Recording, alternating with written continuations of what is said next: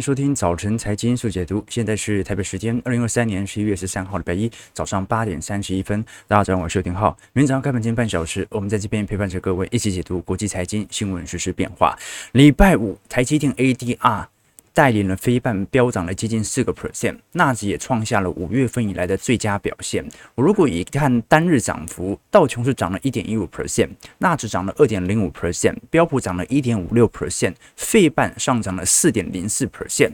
那这一波美国股市的向上带动哦，如果是以平台区来看的话，基本上已经快要突破整个标普五百指数在接近四千三百点到四千四百点的绝对卖压。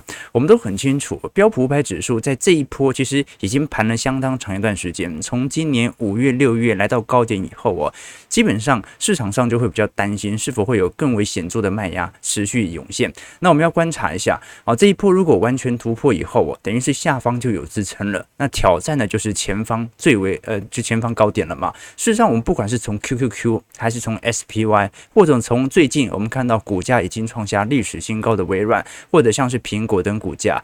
呃，从整体线形图来看的话，打底趋势算是蛮明显的。我们就看一下这一波拉抬效果对于台北股市的拉抬程度有多明显了。好，毕竟 台积电 ADR 在礼拜五涨了这么多，好，涨了六个 percent。日月光 ADR 涨了四点二 percent，联电涨了三点五一 percent。今天台北股市肯定是会有些带动的哦。那我们就看一下是啊，先跳后蹲哦，还是说明显开高走低呢？值得大家来多做一些留意哦，毕竟我们都很清楚知道，台北股市这一波回档幅度相对于美国股市算算小了啦，真的算蛮小的啊，所以这一波呃，到底因为外资其实对于台北股市的卖超，从今年中旬开始就已经发酵。好，内资的买盘反倒是蛮坚挺的。那如果外资的系统单一路回归以后，我们反而要观察的是新台币的变化，到底外资是进行短期资金的回调，还是针对利差的扩大持续卖出台币呢？我们从今年以来看各大资产的绩效表现，表现最为亮丽的仍然是风险资产的比特币，今年以来涨幅高达一百二十三点九 percent。再就是追踪纳指一百的 QQQ，今年涨幅高达四成二，美国成长股涨幅有三成二。大型股涨幅有一成六，小呃欧亚股市的部分涨幅有七点二 percent，黄金指数今年也表现不错，只不过最近有点回档，涨幅大概五点八 percent，高收益债的部分今年涨幅有五点七 percent，其他像是现金。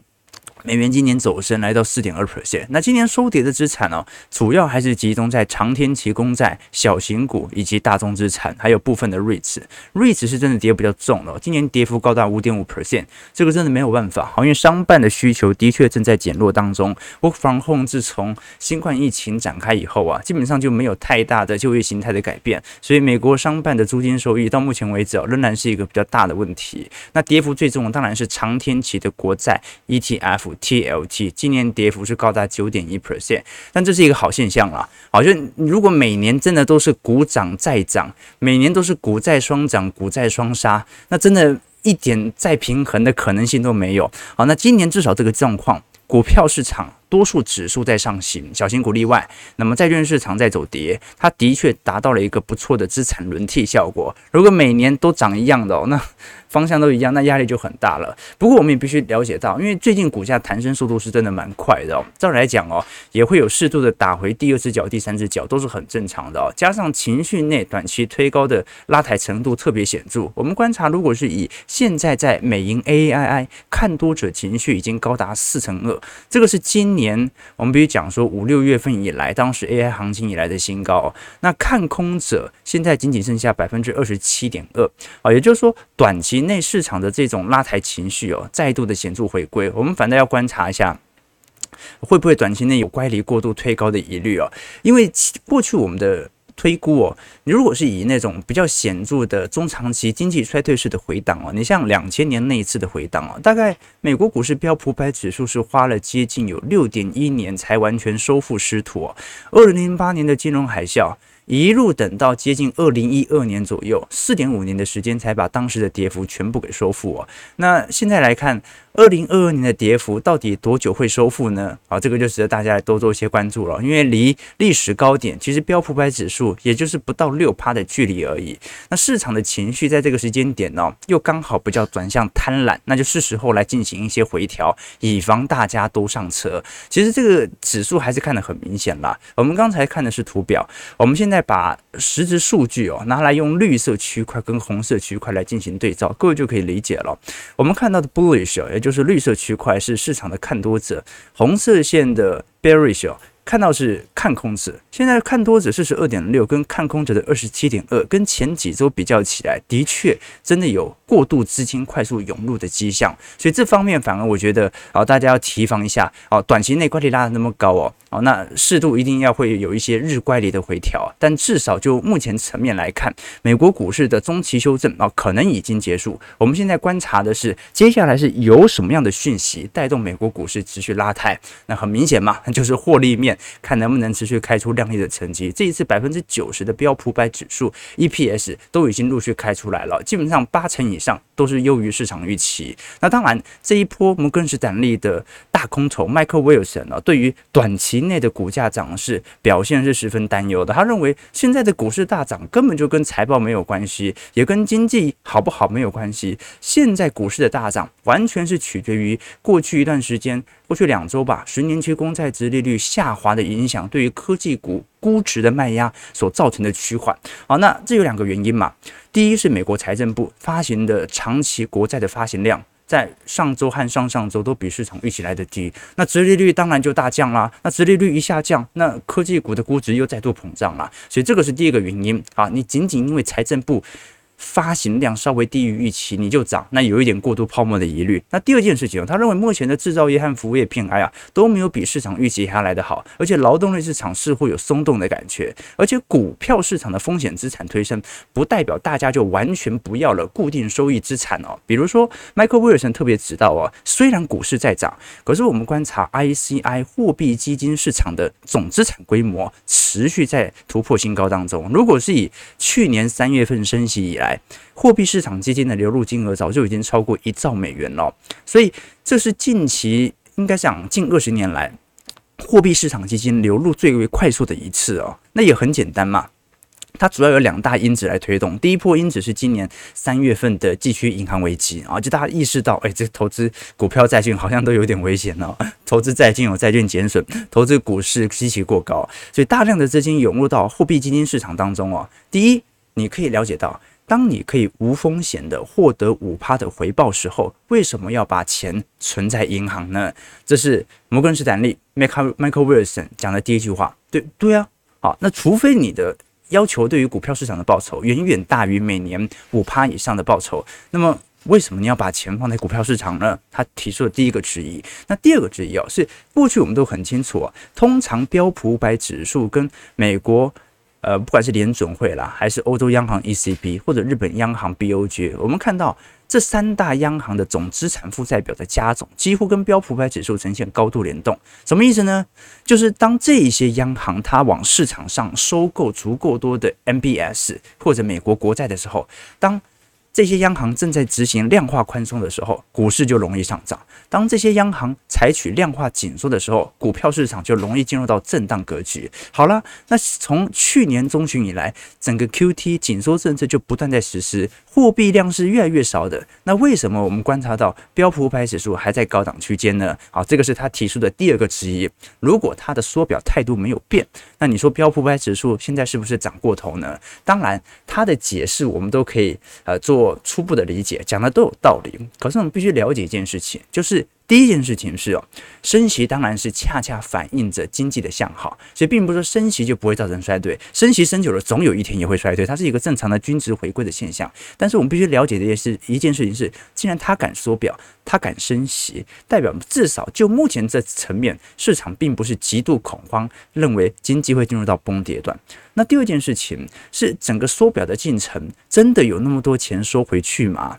你看啊，现在联总会好像在收缩流动性，美国财政部他在发债啊，发债什么意思啊？啊，我把我的债券抛售出来，把市场上的钱给收回去，这样联邦政府才有钱可以拿来花嘛。可是你可以观察到，联总会缩表缩了多少啊？从去年高点大概九兆美元，缩到现在缩到大概接近八兆嘛，顶多就缩了差不多，算你一一兆好了啊，算了算了就一兆。那但是过去一个季度啊，就过去一个季度三个月，联邦政府发行了多少债务啊？也是一兆，短期内好像收缩了两兆的流动性。可是这个联邦政府他说了这个一兆，他把债券抛出去了一兆的资产，他的目的是什么？他的目的是在明年撒他的钱，而且让他的效果超过一兆的水平。好，所以我们必须不得否认的一件事情是，目前的美国政府、联邦政府跟联总会。完全属于对坐状态，所以钱真的会变少吗？啊，这个是我提出的一些疑问啦。好，所以我不见得认为 现在纯粹因为流动性的问题，你从股市涨到现在根本就没有什么流动性的问题嘛。OK，所以我个人认为推动整个标普五百指数持续向上推动的，我们撇开所有因素不谈，就谈一件事情：美国股市标普五百指数的获利上行通道是否有所改变？好，那我们可以观察到哦，从整个标普五百指数的 EPS 的预估值哦，今年三季度的确冲高速度有一点。快，那主要原因是来自于由亏转盈啦。第二季标普还是亏损的嘛，但是在今年第四季稍微下行之后，明年一整年几乎就会打开整条上行通道。好了，那现在如果我们以未来十二个月的目标价，明年一到四季加起来，是不是标普百指数的 EPS 一定比今年一整年来的高？而且是高了接近一点五倍到两倍哦。好，那是不是说明，如果明年赚的钱一定比今年多啊？不管怎么算都比今年多。那是不是股价如果要反映未来二到三个季度的股价，一定会比今年来的高呢？好，这个就是一个很简单的市场预估值。包括我们从最新的领先指标 LEI 来做观察，虽然还没有完全回到正值，但是至少下方的绝对低点也开始陆续出现了。那摩根士丹利的看法是认为哦，虽然现在的获利表现不不错，但是很有可能消费最终会败，会把获利再度的拉下去，尤其在放假期间。摩根士丹利的调查显示，消费者更愿意在必需品和家居用品上花钱，在小家电、消费性电子产品和外出用餐的方面呢，消费意愿比较低。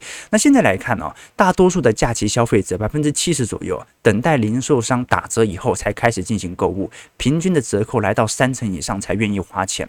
所以加上。今年秋季学生贷款的支付暂停期结束之后啊，现在大家就开始还学贷了嘛，一定一堆人还不出来啊，那违约率一定会快速的上行。种种状态底下，他认为消费再度把获利给拉下去，可能是一个无可避免的现象。OK，那这就是他的看法，待会我们会聊。所以接下来几只美国的零售股财报，我们就直接来关注了哦。这个礼拜大家会留意的，第一是沃尔玛，再来就是梅西百货、Target 百货、家得宝等等哦。那科技方业。呃，大概有思科啦、印材等等哦。那尤其中国的零售商阿里巴巴啊，或者虾皮的母公司东海集团、京东等等哦，我们也来留意一下市场的集体消费情况。那中国的消费紧缩当然是事实啦。你看这一次没有一家电商公布自己的双十一业绩嘛？啊，对，大家都说创新高啊，但是呢，不公布业绩是多少啊？这很很有趣啊，不能告诉你我赚了多少钱，但是我赚了很多钱。啊，是这种感觉。OK，好，那不管如何了，我们都很清楚整个。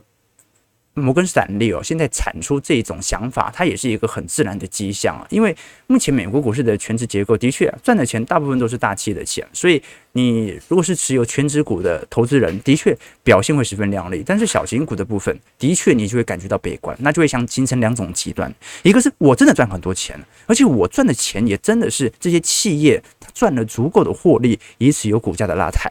那另外一方面呢，你又观察到罗素两千在二零二零年到二零二一年整体市值是远远跑赢苹果的，但现在不管是微软还是苹果，单一这两家公司的随便一家，都比罗素两千两千只中小型股加起来的股价还要来得高。好，这一波的 IWM 哦，我们看到罗素两千的回涨幅度也很大，大概幅回涨幅度有接近三成左右。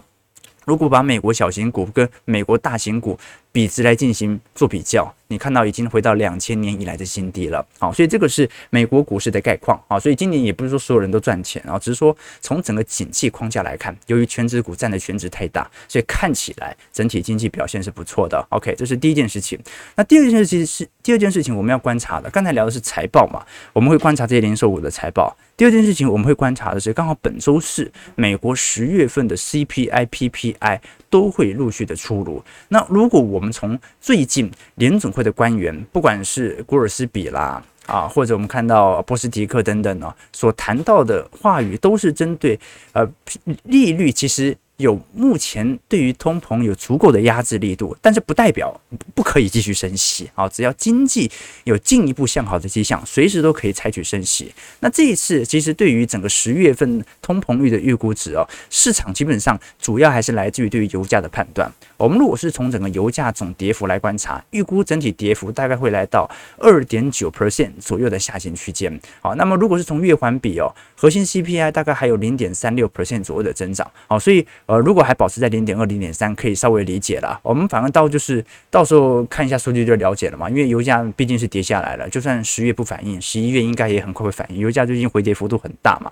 啊，当然了，如果我们从礼拜五所公布的美国密西根大学的最新数据显示，啊，消费者的通膨预期非常明显的反弹，长期预期来到十二个月以来一个新高。那当然，我们都很清楚啊，虽然这一次通膨预期未来一年是四点四 percent，但是呃，按照过往的经验，每一次密西根大学消费者信心指数在通膨预期上的大谈，通常取决于当月份油价的变化。好，这前两个月油价涨那么多，他当然就觉得通膨会很高嘛。某种程度，我觉得算是一种落后反应啦。反正是我们看到下方的消费者信心指数啊再度的下行到六十点四，虽然没有突破到历史新低啦，但也足以说明，当通膨高升以后，大家会更加谨慎的消费，使得消费衰退的几率也有在缓步的提升当中。好，那我个人认为啦，除非通膨或者就业数据出现比较意外的大幅反弹，因为非农也在退却嘛。那通膨从目前的油价来看，你未来两个月你也没办法看到更高、更进一步的通膨，因为核心通膨至少在收敛哦。美国的升息循环应该在今年已经结束了啊，十二月可能有一码两码的空间，但就这样，只是降息在近期当然是很难出现，联总会需要将利率水准维持在高位，以保持金融的紧缩来推动通膨的进一步降温。所以呢，目前呢看起来就会进入到一个状态，就是不会再升了。不升的原因也是不想让金融市场再度的紧缩，那会升到什么时候呢？升到金融市场真的也撑不住了，升到消费衰退，消费衰退正式开始的时候，那么我们就要观察了，因为整个美国 GDP 哦，从季增幅哦表现最为疲惫的时机点，应该就是今年四季度到明年一季度。今年四季度的疲惫是完全可以理解的，因为今年四季度。是因为三季度积极推太高，所以四季度稍微暂缓一点可以了解。我们真正要观察、留意的几个方向哦，就是通膨什么时候提前的下弯，让联准会可能在明年上半年释出，不管是升息循环结束，或者说啊下半年或者。明年啊，哦，应该讲后年，二零二五年有降息的几率存在。因为如果我们单纯从美国的 CPI 跟核心 CPI 拿来跟联邦基准利率来进行比较，目前不管是核心 CPI 还是总 CPI，大概都在三点五到四趴 percent 左右做震荡。而目前美国联邦基准利率大概是五点五 percent。所以你硬要讲它是否已经达到升息效果，答案是的。毕竟你把钱放在银行系统所拿到的利率，现在目前来看，在美国市场是明显的跑赢通膨的。好，这个是给大家所做的一些思考空间。那加上刚才所提到的，最近如果我们观察原油价格，这个汽油价格都已经完全跌破到二零二一年的水平了。那今年我们还会担心吗？你看今年红色曲线哦，今年应几乎整个上半年。汽油价格都比二零二二年来的低，大概保持大概在三点五到三点六块每加仑左右。结果在今年九月份的时候，一度突破去年的高点，好让市场非常紧张嘛。加上中东危机在十月份再度的燃起哦，所以。市场上的确有那种完蛋了，这个汽油对于通膨的拉抬作用再度燃起的味道。结果在短期内哦，你看到最近已经完全跌破到二零二一年十一月份的水平了。现在每加仑大概收在三点四美元左右。好，那为什么最近汽油价格有非常显著的走跌呢？那第一当然是中国的内需目前开出来数据不是特别好，中国是相当大的石油进口国。那第二次哦，是尽管沙乌地阿拉伯。几乎已经确认了，在今年年底以前，它的减产协议不会改变。但是，如果你仔细观察，现在最大的呃输石油出呃，应该讲次大的石油出口国俄罗斯，目前来看，好像在偷偷放货当中啊。如果我们根据沙乌地阿拉伯在七月份所采取的做法，大概是每天减少一百万桶，一路到今年年底左右啊，大概在十二月份以后啊。但是俄罗斯目前看起来它的原油出口额却持续在增加当中。好，那为什么会全球的需求开始陆续的疲惫，或者没有持续创高，但是俄罗斯原油出口在持续增加呢？那就代表着基本上在今年七月份，俄罗斯和沙乌地阿拉伯。取得的共识，一起削减供应来帮助支撑油价的兴趣正在淡化当中。好，那要赚外汇啊，大家都赶快要赚外汇，要赚军费嘛。好，所以我们可以观察到，不管是从核心 PCE 还是核心 CPI 下行的轨道，它是不会因此而改变的。停滞性通膨不太可能发生。当然，这是我的想法，提供给投资朋友多做一些参考了。尤其中国的，呃，我们看到最近的进口量哦，其实真的比预期还要来得低。原油需求和战争的溢价预期都在下滑当中啊，这个就值得大家来多做一些思考和留意。OK，那最后一点呢，我们刚才聊到说，呃，如果现在美国股市的财报面它是由 EPS 所推动，而且通膨也在下行，那到底？谁最后会把这个 EPS 给拖下去呢？因为你那种通膨大幅上行，对于获利的侵蚀的压力也不存在了嘛。那最后要侵蚀的，最后就是消费衰退了，就是消费差到原本我预估的获利模型完全被打乱。那有没有可能出现呢？我们来仔细观察一下。基本上，呃，到目前为止哦，美国的居民资产状况到底为何？的确，我们在过去几周曾经跟大家追踪过，整个标普五百指数当中有非常明显那种。呃，应该讲了，美国民众当中有非常明显因为年轻贷款违约率而出现的消费紧缩现象，但它仅限于美国的年轻人口当中。如果具体来观察，美国在资产负债表的改善当中。疫后，也就是新冠疫情以后，居民的财富到目前为止啊，仍然没有造成严重的消费紧缩。那么有两项原因啦，对于美国居民的资产有非常显著的积极影响啊。第一个就是讲得很悲催了，第一个因素我们仔细观察是美国遗产继承的大幅继承。你可以观察到，在二零二零年到二零二二年，美国遗产和赠与税收的规模持续走高，而且在二零二二年创下历史新高，今年预估还在创新高啊！因为还是有很多人因为拿得到长新冠陆续死亡嘛，那长新冠。或者新冠疫情当时所造成的大规模的死亡现象，很多老年人去世以后啊，他的后代继承了遗产哦。那这个是五十五岁以上的群体提前退出就业市场的重要原因之一啊。目前啊，不管是招商证券还是美国各大投行所进行的推估，已经搞清楚了。就我们一直没办法理解哦，那个疫情归疫情，但为什么这一波的退休潮会这么明显呢？就是资产翻倍被归资产翻倍，但是也不是每个人都买股票吧？啊，美国人也不是每个人都炒股票，然后做理财思维啊。那为什么还是有这么大一批五十五岁以上还没有到达退休年龄的人口提前退休呢？终于找到原因了啊，因为他们的爸爸妈妈啊，可能已经七十岁、八十岁啊过世了啊，那这些人继承了遗产啊，所以呢。大量的退休潮开始涌现了。那第二点当然是来自于股市和房地产所到的来到的财富效应了。我们过去才跟投资朋友提过，今年中旬二季度美国的平均房价创下了历史新高，尤其在南部城市哦，你像是在呃迈阿密等等哦这些退休城市哦，因为大量退休嘛，造成了整体房价涨幅啊，今年都还在陆续持续创新高，整体涨幅今年相对于去年。大概还有接近两成到三成左右啊，所以即便升息正在刺激市场的经济，抑制市场的消费，但对于这些真正的有钱人啊，我们讲的五十五岁以上的资产阶级来看，其实所受到的冲击影响没有来得这么大。那第二点呢，是很多人会说，哇，利率这么高，那是不是整个非盈利或者美国居民的资产负债率啊也会快速的提高？其实到目前为止也没有，现在大概整体居民非盈利机构部门的负债啊啊。相对于资产的比例哦，大概就十二趴左右，比二零年和二一年稍微高一点点，那也很正常。我现在利率比前两年高这么多，可是相对于零八年当时十九趴、十八趴比较起来，其实财务状况也是蛮健全的。所以我们必须承认，你可以了解到为什么信用卡违约率被年轻人给拉高了，但是为什么房贷违约率没有创新高？为什么企业违约率没有创新高？从这一点就看得出来。而恰恰正因为这些人。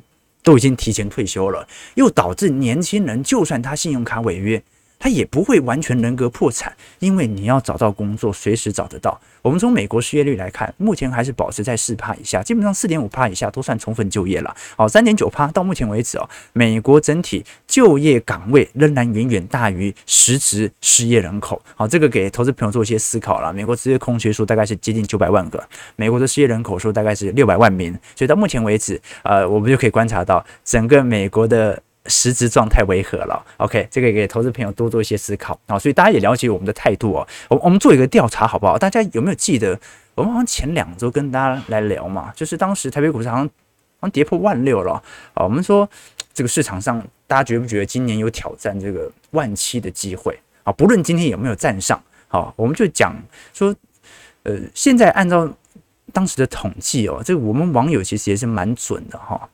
反着准啊，反着准，反着准哦。那我们再做一个统计，好不好？